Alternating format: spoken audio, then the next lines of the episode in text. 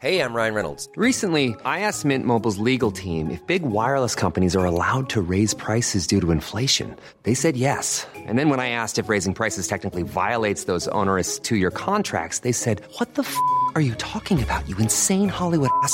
So to recap, we're cutting the price of Mint Unlimited from $30 a month to just $15 a month. Give it a try at mintmobile.com slash switch. $45 upfront for three months plus taxes and fees. Promo for new customers for limited time. Unlimited more than 40 gigabytes per month. Slows. Full terms at mintmobile.com.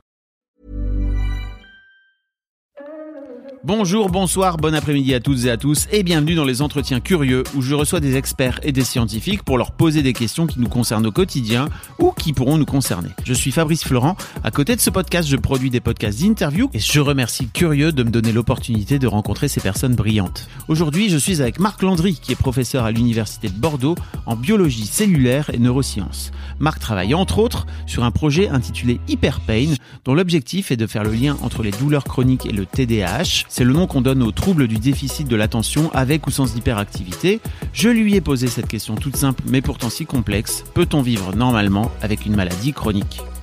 On est donc avec Marc Landry. Salut Marc. Dans ce projet, on travaille sur euh, ce qu'on appelle les c'est-à-dire les interactions entre ces troubles de l'attention et de l'impulsivité et euh, une sensibilisation à la douleur. En fait, ma thématique principale à moi depuis longtemps dans mon équipe, ça a été, euh, c'est toujours les douleurs chroniques. Et on s'intéresse de plus en plus aux interactions de ces douleurs chroniques avec d'autres pathologies neurologiques dont effectivement le TDAH. Pourquoi avoir voulu travailler en particulier sur sur les sur les douleurs chroniques? D'abord parce que c'est une pathologie euh, extrêmement fréquente, elle touche 10 à 20% de la population. Ensuite parce que c'est reconnu comme une pathologie à part entière que depuis assez peu de temps en fait. Pendant longtemps euh, ben, la douleur, c'était un épiphénomène, c'est ce qui accompagnait une autre maladie, et puis on considérait que d'une part, fallait être fort et résister à la douleur, c'est comme ça qu'on devenait un homme. Et puis euh, le deuxième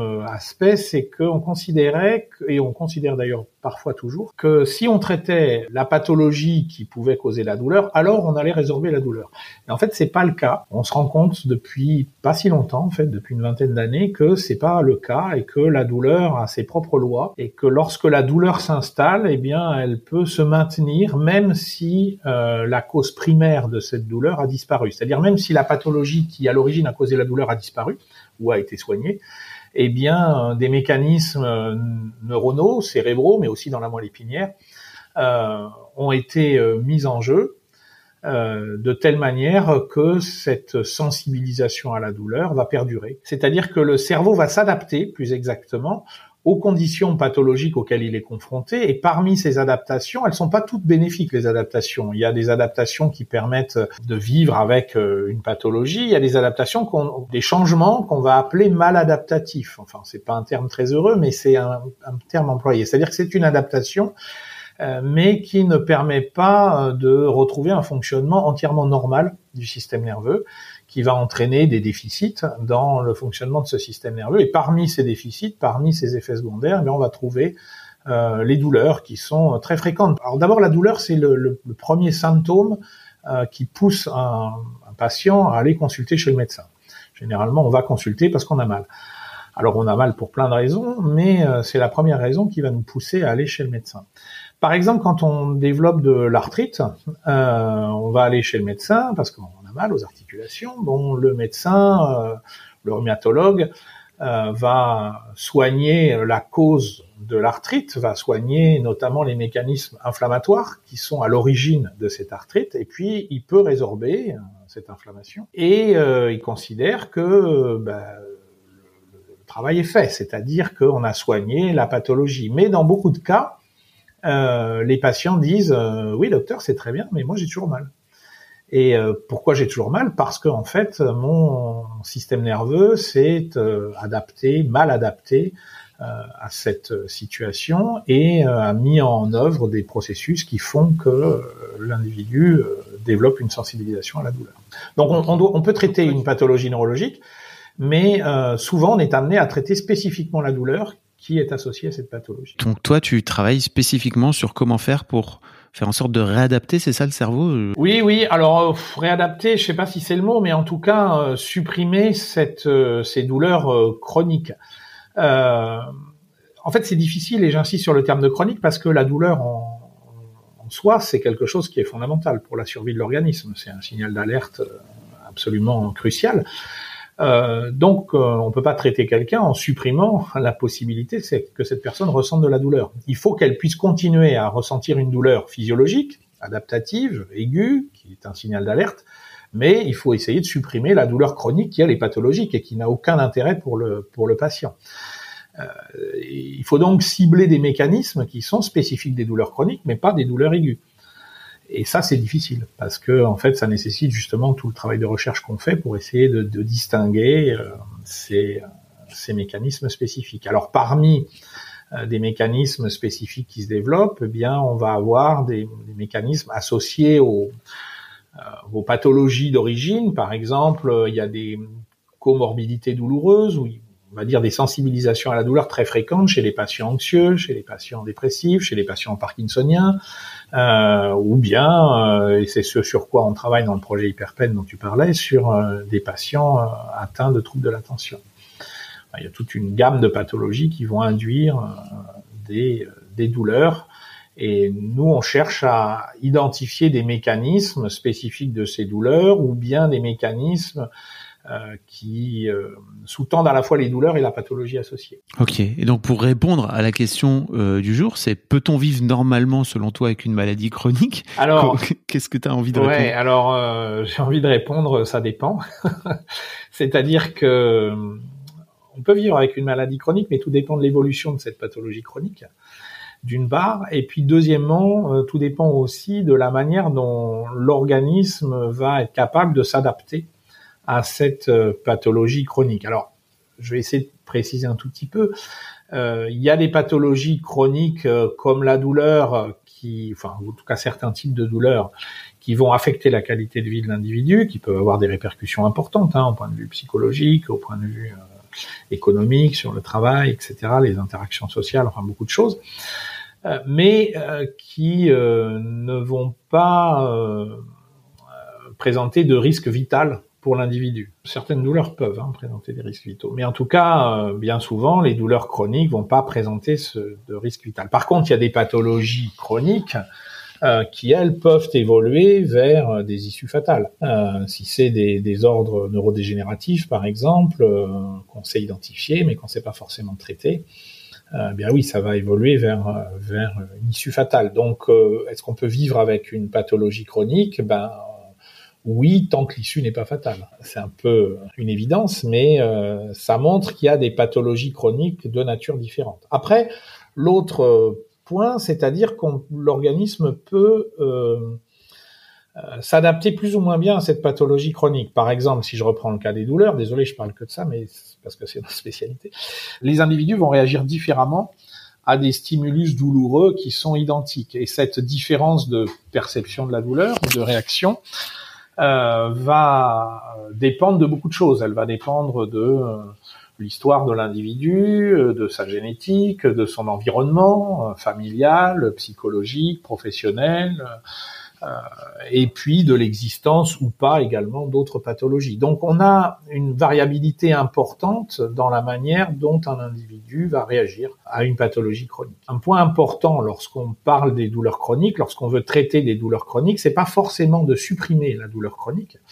mais euh, c'est de faire en sorte que le patient redevienne fonctionnel et ait une qualité de vie correcte, euh, même s'il continue à percevoir sa douleur. On peut très bien avoir une vie euh, agréable tout en ayant une gêne, on va dire, euh, mais il faut éviter que cette gêne impacte de manière trop importante la, vie de l'individu. Parce que parfois on peut pas résorber totalement la, pathologie chronique, mais on peut faire en sorte que l'individu retrouve une vie normale avec cette tout en subissant cette pathologie. Je ne sais pas si tu as vu le film euh, Rosie. C'est une jeune femme en fait qui découvre à 20 ans et quelques qu'elle a une sclérose en plaques. Elle décide de partir faire un tour du monde et plutôt que de se faire soigner, de rentrer dans un système hospitalier, etc. En tout cas, en se disant, moi c'est ça que j'ai envie de faire. J'ai envie de profiter de la vie parce que si ça tombe demain, ça, ça va plus être possible. Et en fait, c'est très drôle parce qu'à son retour, euh, les Toubib lui disent qu'en fait, elle a fait des poussées de, de sclérose en plaques et que normalement, elle aurait dû euh, être aveugle ne plus pouvoir marcher, etc. Et elle, elle a rien du tout. Tout s'est bien passé pour elle en fait pendant ce voyage. Et, euh, en fait, les, médecins lui limite euh, lui disent qu'elle a qu'elle a menti, qu'elle ment et que sans doute elle a été très très mal, alors que elle de son côté, elle a vraiment la sensation que de n'avoir rien subi. Je sais pas comment. Alors t'as pas vu le film, mais je sais pas comment t'analyses toi ce truc-là de ton côté. Je comprends parfaitement. Je trouve ça très intéressant. Alors. Euh... Bon, c'est intéressant à deux points de vue. D'abord, la sclérose en plaques, c'est un autre exemple de, pathologie chronique. Et euh, pour revenir à la question de départ, après je répondrai à, ce, qui est euh, plus spécifique de, ce film-là, mais pour revenir à la question de départ, est-ce qu'on peut vivre avec une pathologie chronique? Ben, La sclérose en plaques, c'est un bon exemple. C'est-à-dire que soit euh, la maladie est peu évolutive, et dans ce cas-là, on va vivre, on va adapter sa vie parce qu'on va suivre un traitement, on va également suivre des examens réguliers, on va euh, vivre avec l'inquiétude permanente que la maladie évolue. Euh, donc euh, il y a un impact qu'on peut pas nier sur la vie de l'individu, mais finalement, tant que la maladie est contenue, la vie continue de manière à peu près normale. Maintenant, il peut y avoir, pour des raisons qu'on ne connaît pas, des poussées de sclérose justement et des dégradations de l'individu euh, qui peuvent aller, encore une fois, jusqu'à la mort de l'individu. Donc, euh, donc ça revient à ce que je disais tout à l'heure, tout dépend de l'évolution de la maladie. Après, ce que tu dis sur l'exemple de cette personne, c'est intéressant, c'est des choses qui arrivent, qu'on connaît, et ce que ça montre en fait, c'est justement euh, les interrelations, les interactions entre les différentes fonctions cérébrales, et même au-delà d'ailleurs du cerveau, entre les différentes fonctions de l'organisme mais euh, selon euh, l'état émotionnel euh, de la personne, on va avoir un ressenti de, de, certaines pathologies qui est différent. Ou, par exemple, dans la dans la douleur, si je reviens à la douleur, mais ça illustre assez bien ce que tu dis aussi pour la pour la, la sclérose en plaques, enfin pour l'exemple de cette Rosie. Euh, dans la douleur, on sait très bien que euh, si la personne vit dans un environnement euh, favorable, eh bien la perception de la douleur est moins intense et moins gênante aussi.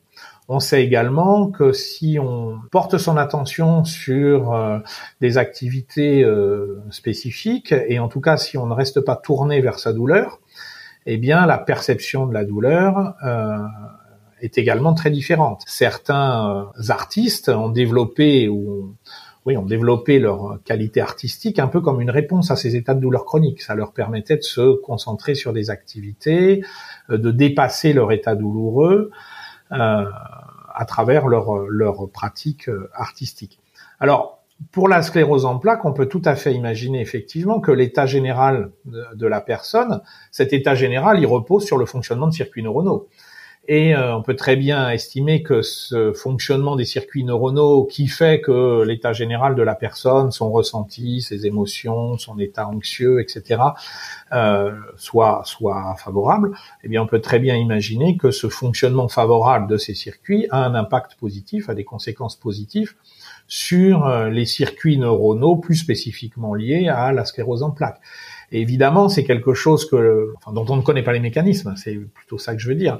Mais euh, on peut l'observer à travers euh, ce type de, d'analyse d'une personne qui a fait des poussées sans s'en rendre compte, parce que finalement, elle vivait des choses qui lui apportaient euh, du plaisir et au-delà du plaisir, qui faisaient du bien à son système nerveux, si on peut le dire comme ça. Ouais, donc finalement, on peut même limite décorréler le corps et le cerveau, quoi. Alors euh, non, parce qu'en fait, le fonctionnement du cerveau a un impact justement sur le fonctionnement du, du corps, mais cet impact n'est pas forcément conscient. C'est-à-dire que on peut euh, se mettre dans des situations ou dans des états qui font que le cerveau va fonctionner de manière euh, favorable euh, il va permettre au corps de se soulager de, de certaines pathologies ou de certaines gènes. C'est sur ces bases-là qu'on développe par exemple des traitements non médicamenteux pour diverses pathologies. Ça marche pas toujours, hein. je suis pas en train de dire que les médicaments ne servent à rien, euh, pas du tout. Mais euh, dans certains cas, on peut euh, aussi compléter l'usage de médicaments ou parfois remplacer l'usage de médicaments par des approches non médicamenteuses. C'est une tendance aussi de la médecine très forte à l'heure actuelle de considérer le patient dans sa globalité, ce qu'on appelle l'approche holistique du patient. Euh, au lieu de s'intéresser à une pathologie très spécifique, eh bien on va considérer l'ensemble de l'individu, c'est-à-dire on va essayer de prendre en compte les différents aspects, les différentes euh, fonctions cérébrales, puisqu'on parle du cerveau, les différentes fonctions cérébrales qui sont en relation les unes avec les autres. Et finalement, ça revient un peu à ce que je disais au début, c'est ce qu'on essaie de faire nous en considérant les relations entre la douleur et euh, certaines pathologies telles que le TDAH, euh, ou bien l'anxiété, ou bien le Parkinson, etc. Est-ce que tu crois qu'on va connaître de notre vivant euh, un moment donné où la recherche aura réussi à, à maîtriser le cerveau suffisamment pour que euh, on n'est plus mal. Et comme tu disais, pour bien différencier le fait d'avoir mal qui est un signal d'alerte et le fait d'avoir mal qui est plutôt euh, dû à des douleurs chroniques, quoi. Ben, j'aimerais bien, mais mais je, je, je pense pas parce que je pense, enfin pas de notre vivant en tout cas, parce que je pense qu'il y a une des limites, c'est que la douleur c'est en fait euh, une pathologie extrêmement diverse c'est-à-dire qu'il y a des mécanismes douloureux extrêmement variés qui aboutissent finalement à un symptôme commun, qui est euh, j'ai mal. Mais euh, pourquoi j'ai mal? Eh bien, euh, parce que on peut avoir mis en jeu ou altéré des systèmes très différents. Ensuite, on peut avoir mal, mais avoir mal pour des stimulus un peu différents. Ça peut être la chaleur, ça peut être euh, le frottement d'un habit, ça peut être différents types de stimulus et à chaque fois, c'est des mécanismes différents qui sont impliqués derrière. Donc en fait, ce que j'essaye de dire, c'est que il existe des formes de douleur extrêmement variées et pour ne plus avoir mal, il faudrait comprendre les mécanismes de toutes ces formes de douleur. Il faudrait déjà identifier individuellement ces différentes formes de douleur, identifier les mécanismes spécifiques de chacune de ces formes de douleur et élaborer des traitements qui soit euh, adapté à chacune de ces formes de douleur. Et ça, on en est très loin. C'est ce qu'on appelle aussi la stratification des patients. Hein. Quelqu'un vient et nous dit j'ai mal, d'accord. Le premier travail du médecin, ça va être de savoir euh, quel type de douleur il a et comment on peut classer sa douleur. Et on est encore on a des classifications de la douleur qui restent assez primitives. Avec l'échelle, c'est ça? Alors l'échelle, l'échelle, ça va caractériser l'intensité de la douleur, mais euh, primitive dans le sens où on identifie mal les causes exactes de la douleur et surtout on identifie mal les mécanismes exacts qui sont à l'origine de la forme de douleur particulière que présente le patient qu'on a en face de nous. Enfin, quand je dis on, euh, je précise une chose. Moi, je suis pas médecin, hein. euh, donc je suis euh, chercheur fondamentaliste, je travaille sur des modèles animaux, mais clairement, notre travail, il est là pour répondre à des besoins cliniques. Donc, on travaille en lien avec avec des, des services cliniques ou avec des médecins. Mais moi, je, je, je ne suis pas clinicien. On l'avait compris en fait depuis le départ. en tout cas, moi je l'avais compris. Donc je pars du principe que les que les auditeurs et les auditrices l'auront compris. Euh, merci beaucoup Marc, c'était vraiment très intéressant. Eh ben de rien, c'était un plaisir. Un grand merci à vous d'avoir écouté cet épisode jusqu'au bout. N'hésitez pas à vous abonner au podcast sur votre application de podcast préférée pour ne manquer aucun nouvel épisode. Vous pouvez également lui mettre 5 étoiles sur votre application, par exemple sur Apple Podcast ou sur Spotify, et écrire un cool commentaire. Ça nous fera un immense plaisir de vous lire. Vous pouvez également retrouver Curieux sur www.curieux.live ou alors sur Curieux Live, tout attaché, sur Instagram et sur TikTok par exemple. Un grand merci à vous, et d'ici le prochain épisode, je vous souhaite une belle vie.